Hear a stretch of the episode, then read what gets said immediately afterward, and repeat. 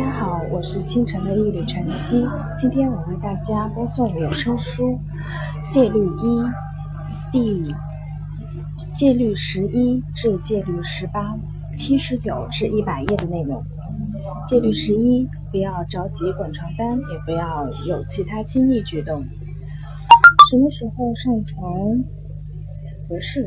这得看你年纪。以及个人的感觉。如果你只有十八岁，还是个处女，那就等到恋爱关系确立以后再说。如果你已经三十九岁了，等一个月、两个月就好了。当然，如果你是坚决反对婚前性行为，你大可以等到结婚以后。如果他爱你，肯定会尊重你的决定。第一次约会时，男人通常会很投机。这也是人之常情，但你有责任让他没有那么快得手。比如在第一次约会的时候，你可以让他礼节性的吻你，但不能得寸进尺了，让他点到为止，这样对方也不会把你当成炮友。如果你想好好的正儿八经的谈恋爱，那他必须全身心的爱上你，而不仅对你身体上感兴趣。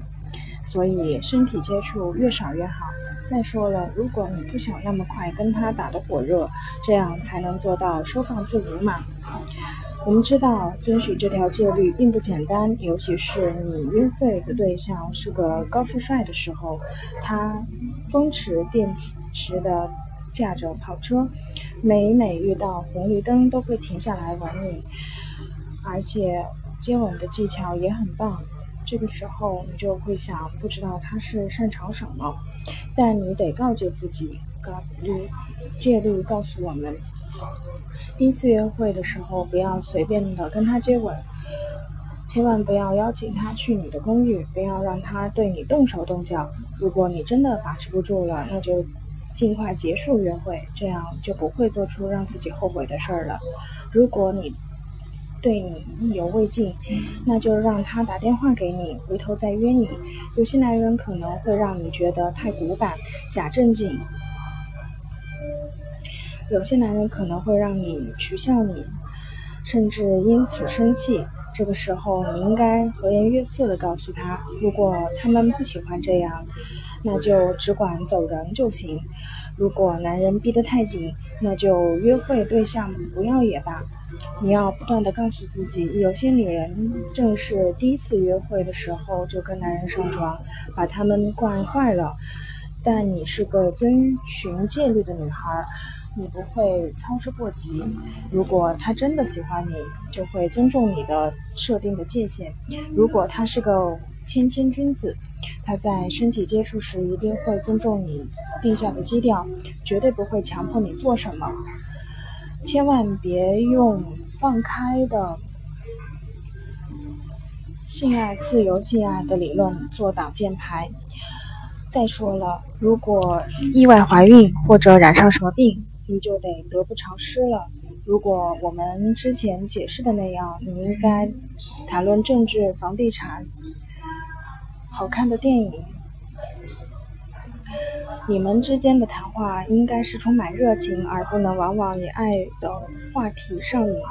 这样说完，吃完甜品之后，你也不至于跟他滚床单。要是你也很想跟他发生关系，那你可能很难抵得住这样的诱惑。这是意味着头两次约会的时候，你就应该跟他上床呢？很不幸，答案是否定的。你可能应该自律一点，多注意你的个性、修为。相信如果再坚持几个星期或几个月，你肯定会守得云开见月明。为什么要冒险让他转天在更衣室跟他的哥们说你是个手心杨花的女子？至少他会这么想你，比其让他。转而去追别的女孩子，还不如让他生气，想办法第二次约你的时候勾引你。在你最终做好准备，准备跟他上床之前，你得撑着他，撩起他的欲望，让他投入更多的感情。我们知道，如果你真的喜欢那个人，克制自己不和他上床也是一种煎熬。但是你的眼光必须放长远一点。如果你用对了方法，将来结婚后还是可以跟他夜夜春宵嘛。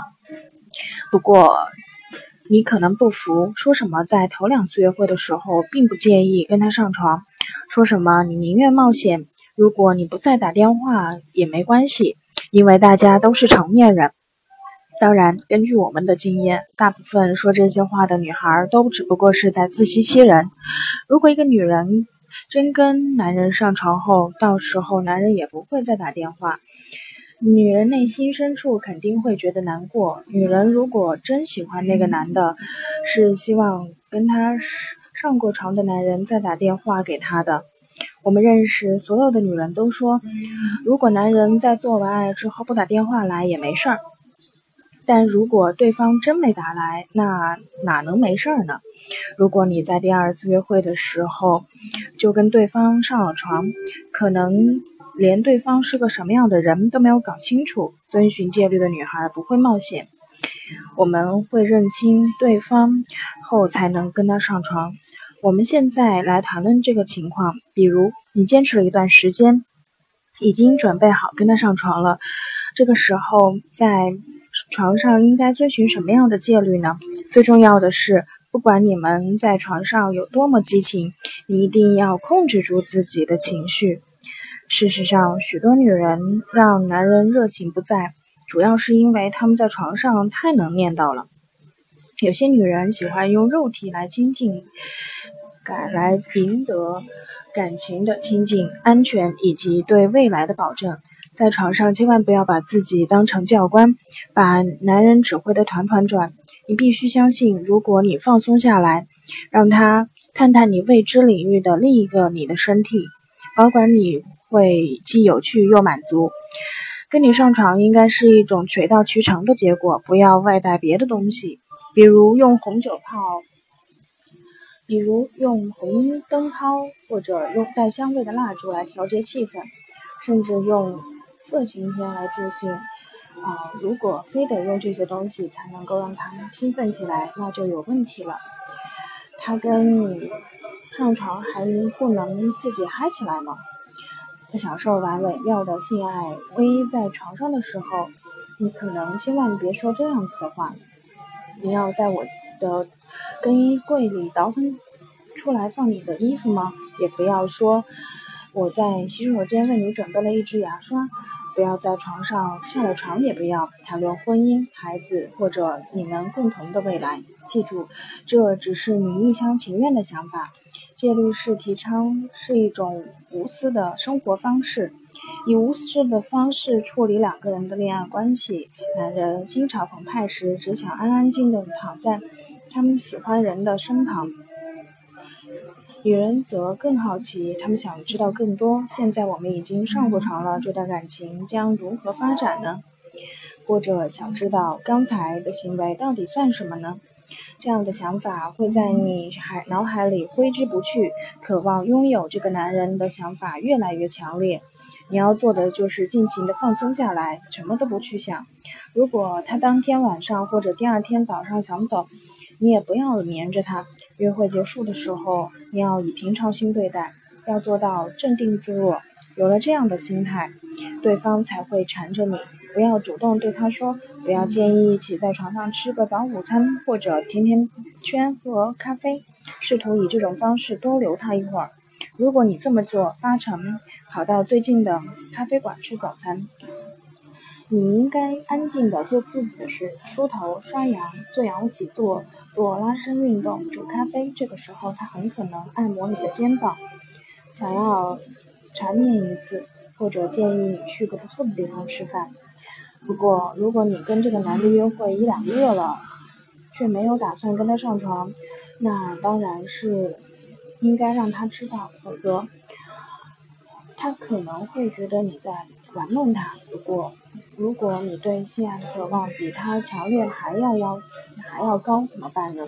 戒律给你的答案是：如果你不想自己没有安全感，最好不要主动去跟他发生关系，等到他疯狂的爱上你，你们确立关系后，你偶尔可以开开玩笑似的主动提及。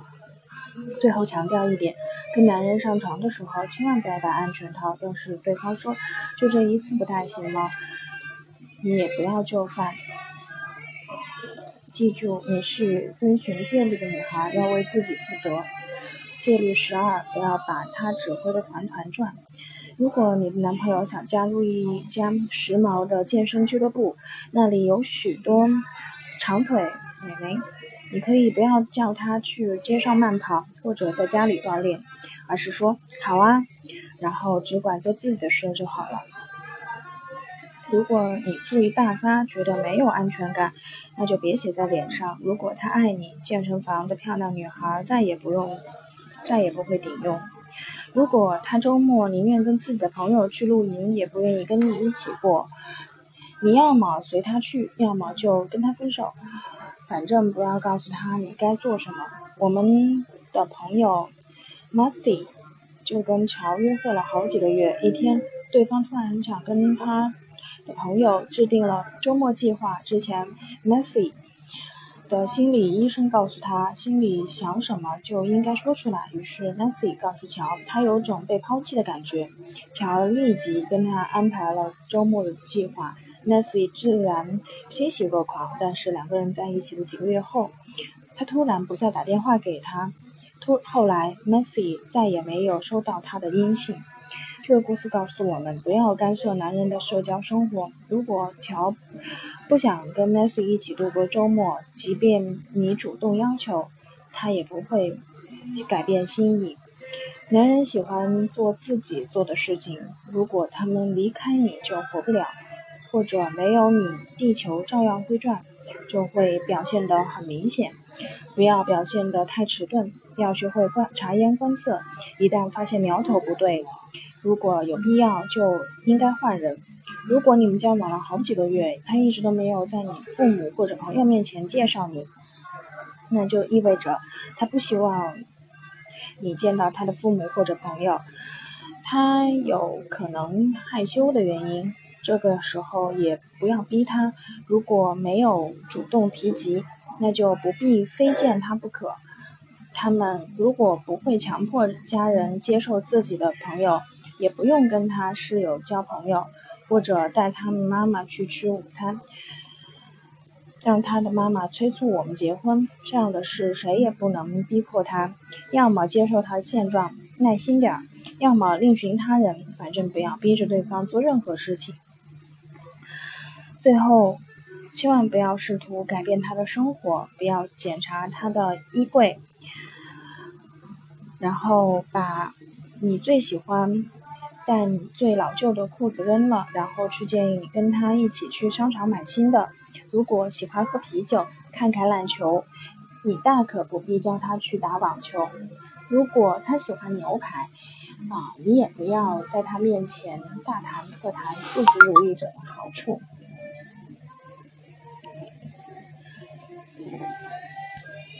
最后，不要把他的锐气都磨光了，他肯定会觉得你是盛气凌人的悍妇。他想要一个能让他感觉舒服，而不是一无是处的女友。所以，你还是不要干涉他的私生活。如果他问你该穿什么样的衣服，或者向你请教如何打网球，你当然可以帮他。他要是不问的话，那你就不要插手管。戒律十三，让他主动。好比一本翻开的书，而你则是个谜。约会就像跟跳慢舞一样，男人必须领舞，否则你就可能绊倒。我爱你，我想你，我经常在父母面前说你。啊，他们在迫不及待的时候想见你，这些话都应该是男人先说的。他好比一本翻开的书，而你则是个谜。千万不要跟他说你很久没有喜欢过他这样的男人了，也不要说见到他之前你以为自己再也不会疼爱了。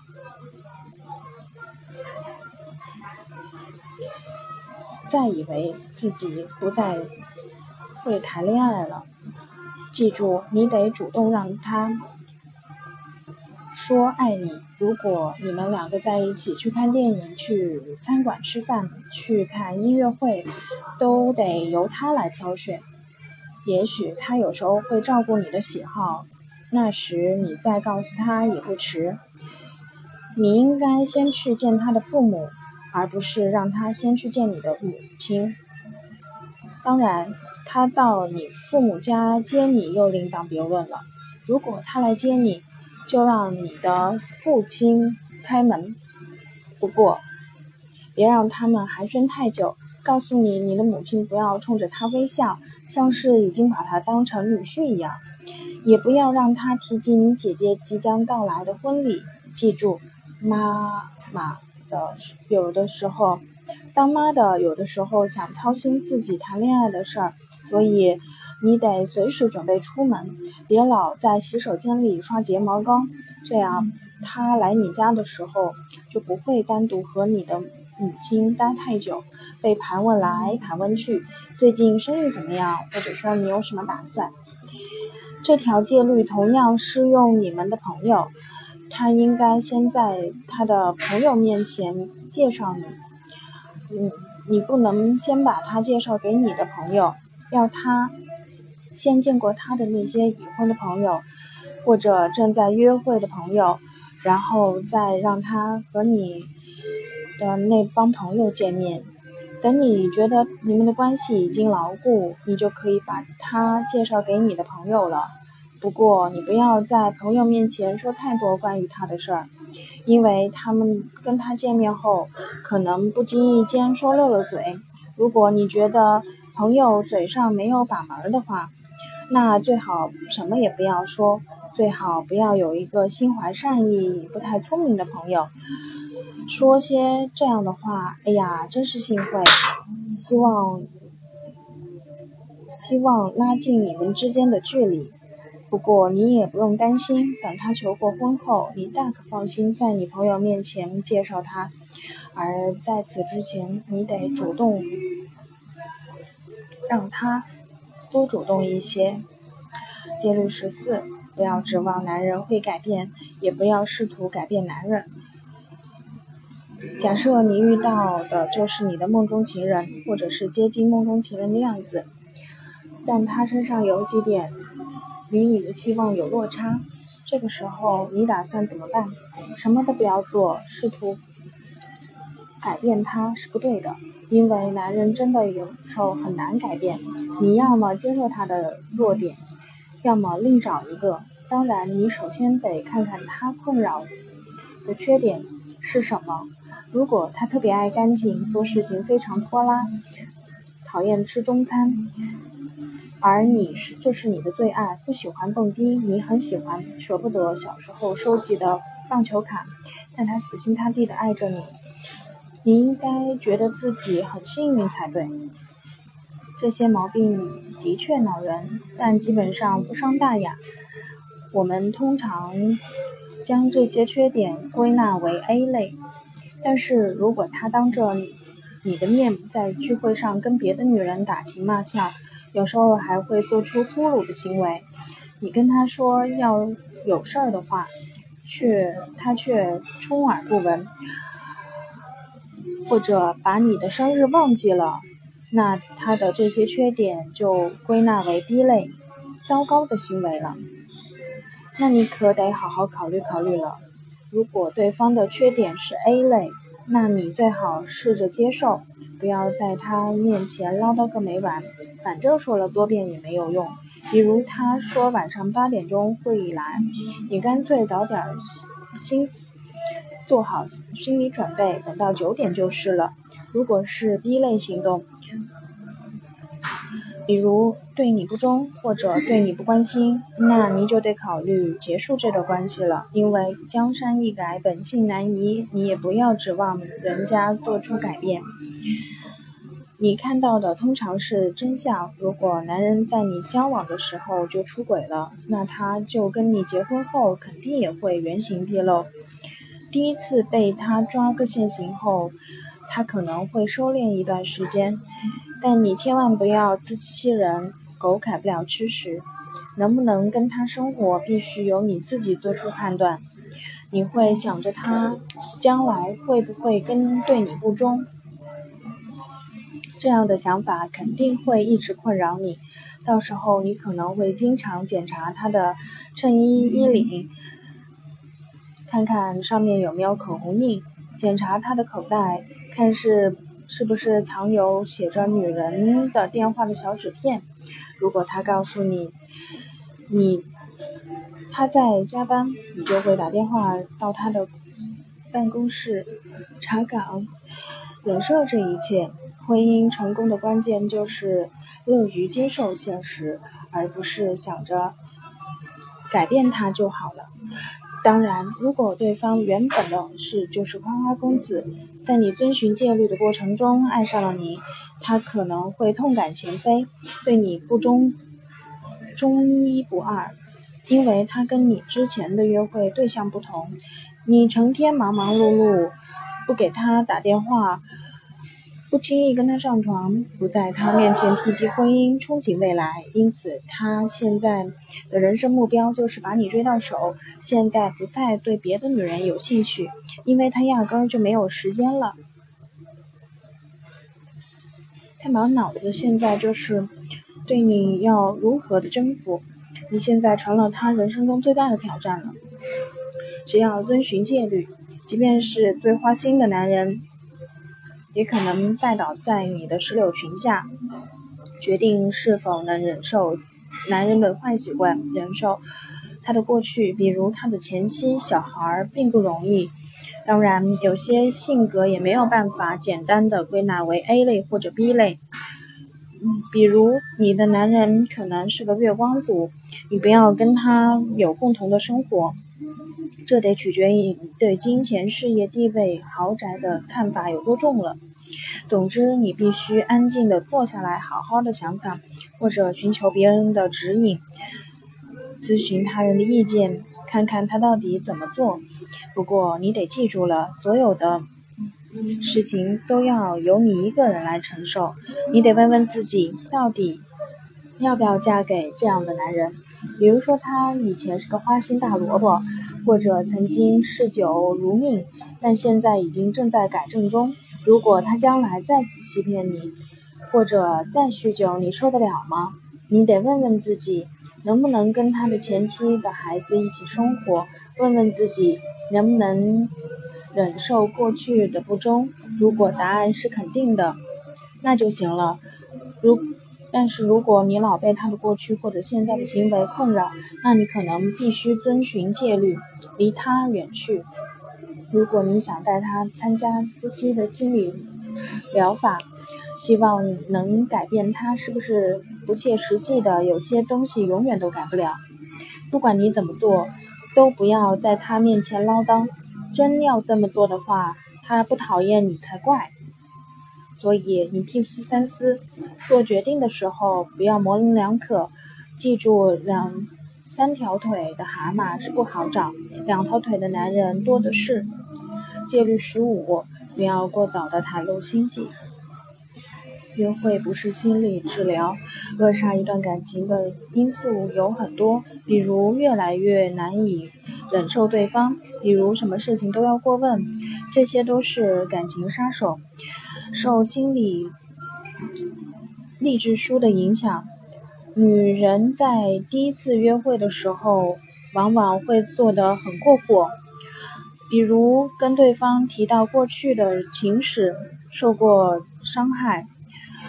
恐惧、酗酒或者吸毒这方面的问题托盘而出，他们就会拴住这个新认识的男人。这个做法不仅要命，而且无聊透顶。你在跟男人聊天的时候，必须聪明一点，放松心情，表现得风趣一点，不过也要神秘一点。所以我们建议女人不要过早的袒露心迹。第一次约会应该简短。这样才不会说太多的话。记住，言多必失。第一次约会的结束的时候，他应只应该了解这些，比如你的名字、你的职业、有几个兄弟姐妹、在哪里上大学、老家是哪儿的。最后，你应该告诉他你最喜欢的餐馆名字是什么。第一次约会结束后，他不应该知道你的情史。如果他来接你的时候迟到了半个小时，你也不要责怪他，不要告诉他你你以为他永远不会出现了。说你有种被遗弃的感觉，甚至还告诉他，他在接受心理治疗的时候特特别害怕这种感觉。千万不要跟他说你的行为让你想起了不从不准时的前男友，即使是真的，你也要把嘴捂得严严实实。不要担心，只要你遵循戒律，你就能自动吸引爱你。关心你的老公，这样的男人肯定会围着你团团转，还怎么会闲暇瞎想被抛弃的事情？如果你特别想要一个秘密告诉他，戒律的原则是欲速则不达，将一些羞于启齿的秘密或者让你紧张的话题告诉别人时，你最好。等合适的时候，至少要等上几个月，最好等到他向你表白后才告诉他，除非他真的爱你，否则你的那些所谓的秘密压根儿就不关他的事儿。许多女人都会过早的将自己的生活细节告诉对方，这样做不仅不明智，而且也没有什么用。男人在第一次跟你见面的时候，可不希望听到你的心理治疗课。他在真正的爱上你之前，没有哪个男人想听你以前的生活是多么不堪。你跟男人约会，可不想博得对方的同情，而是想跟他度过一个美好的夜晚，让他再次给你打电话。记住戒律中。戒律期当中的原则，头三次约会应该是夏日的清风一样，让人感觉很轻松，让对方迷恋。你得让男人永远记住头三次约会的时候你表现出来的神秘感。第一第一印象往往会持续很久。你可以不经意地告诉他童年的磨难以及内心的恐惧。即使说起这些话题的时候，也应该轻松、简短的方式告诉他，不要过分的渲染自己的过去，也不要事事无巨细的告诉他，不要啰里啰嗦的说一大通。比如，你曾经酗酒，现在正在康复中。他在第一次约会的时候想带你去喝酒，第二次约会的时候想带你出去吃饭。他注意到你两次都点了苏打水，他想一点一瓶酒，想知道你要不要跟他一起喝。这个时候你，你不要说不，我再也喝喝不了酒了。两年前我又是嗑药又是喝酒，差点把小命丢了。现在我加入了嗜酒和护戒协会，清醒多了。这个时候你只要说不了，谢谢。如果他冲你笑笑就可以了。等到几个月后，他疯狂的爱上了你，你觉得不再因为酗酒这个问题对你有偏见了。这个时候，你就可以说，上大学那阵儿喝酒喝的比较凶，不过我真的不喜欢那样。现在正在戒酒，再也不喝了，也感觉好很多了。现在你可以微笑的继续另一个更加轻松的话题。如果他真的爱你，他肯定不会让你难堪，也不会跟你争辩或者劝你，说什么喝一杯就好。这个时候，为了照顾你的感受，他自己可能会少喝些，甚至对你节制或者自律感感到钦佩。如果你以前得过重病，或者手术在你身上留过疤痕。你可以等到他更亲热的时候再提及这个话题，在黑暗中帮你脱衣服的时候，你可以黯然地告诉他以前得过病。如果他爱你，他就会继续吻你，关心你。千万不要在第一次约会的时候正儿八经地告诉他。记住，尤其是在开始的时候，你对什么事情都不太热情。也不要把你的牌都摊开在桌上。总之，越是乐观，就越是同情你。主动索取同情，肯定不会有什么结果。如果你不知道如何存钱，不知道如何收支平衡，那干脆就用打录机来接收那个缴费的恐怖电话。千万别让你糟糕的财务来告诉他，也不要告诉他现在之所以入不出入不敷出，是因为你爸爸当年的学费都收掉了。你可能又会觉得我们叫你坦然的面对这事儿，但事实是你不太擅长理财，这一点他很快就发现。但是他要不要跟你知道欠谁的钱呢？要不要知道你把信用卡都取消了？当然，你不用着急了。只是让他知道理财的不是你的强项就可以了。我们并非对你生活中一些毛病遮遮掩掩，也不是叫你撒谎，只是不希望你这么快就一些残酷的事实一般脑一股脑的告诉他。他真的有必要让你知道前男友劈腿爱上你的闺蜜吗？如果他问起的话，完全可以这么说，反正吹了就是了。你应该让他觉得你在跟他的梦中情人在谈恋爱，而不是跟一个被伤得很深的人在一起谈恋爱。如果你觉得很受伤，那就多看几遍《戒律一》，记住，你是个与众不同的女人，你身上藏着秘密没关系，重要的是你们什么时候以什么样的方式告诉他。等到你们订婚的时候，他就可以知道你家人的一些重要的事情了。戒律的本质在于真诚，在于心灵层面的沟通。如果你接受了婚戒，对一些事情仍然藏着掖着，在道德上就过不去了。你可以平静轻松的语气告诉他，千万不要跟他有一些女人一样，结完婚后。将以前的丑事告诉老公，把对方吓得半死。比如告诉他你以前结过婚，或者告诉他你大学没毕业，这可不好，对他也不公平。如果你想要维持一段美好的婚姻，这么干可不行。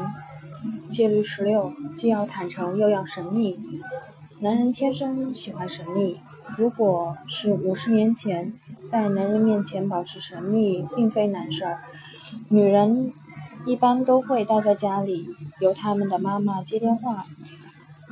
他们绝对不会告诉男人，谁还会给他们女儿打过电话？约会对象也不会那么快看到女人的闺房。如今就不一样了，男人会到女人的住处来接他们，甚至会看到他们放在洗手间的内衣裤。放在客厅的衣服，爱情小说，听到他们的电话留言，开放对婚姻而言固有的友谊。但在约会期间保持一定的神秘感很重要。我们一直都在寻找一个跟我们共同生活、志同道合、可以分享情感的人一起过日子。但正如戒律十五中建议的那样，我们大可等到。说爱你，才把内心深处秘密告诉他。他在你住处的时候，你就不要听打录机上的留言了，让他猜测除了他之外还会谁，有谁给你打电话。也许你知道打电话的是你的闺蜜，她可能在感情上受挫，有自杀的倾向，但这种没有必要让她知道。如果约会的对象在你的住处，而你的朋友恰好在打电话来听情况，你不要说斯科特在这儿，你不方便说话，这样说等于诉呃告诉对方。你在老朋友面前谈起斯斯科特这个人，可他在你心目中有一定的分量，即使你是这么想的，也不应该让对方知道，知道你心里惦记他，甚至在聊天的时候也会告诉他。另外，遵循戒律的女孩是不会撒谎的。不要跟梅尔吉布森这样的女性男说你远足，喜欢去户外购买装备。其实他根本不喜欢户外活动。不要因为你的男友喜欢小孩，你就跟他的小孩。也许自己的小孩无论是怎么样，都不要说谎，这是宇宙的通用法则。今天的有声书就播放到这里，谢谢大家。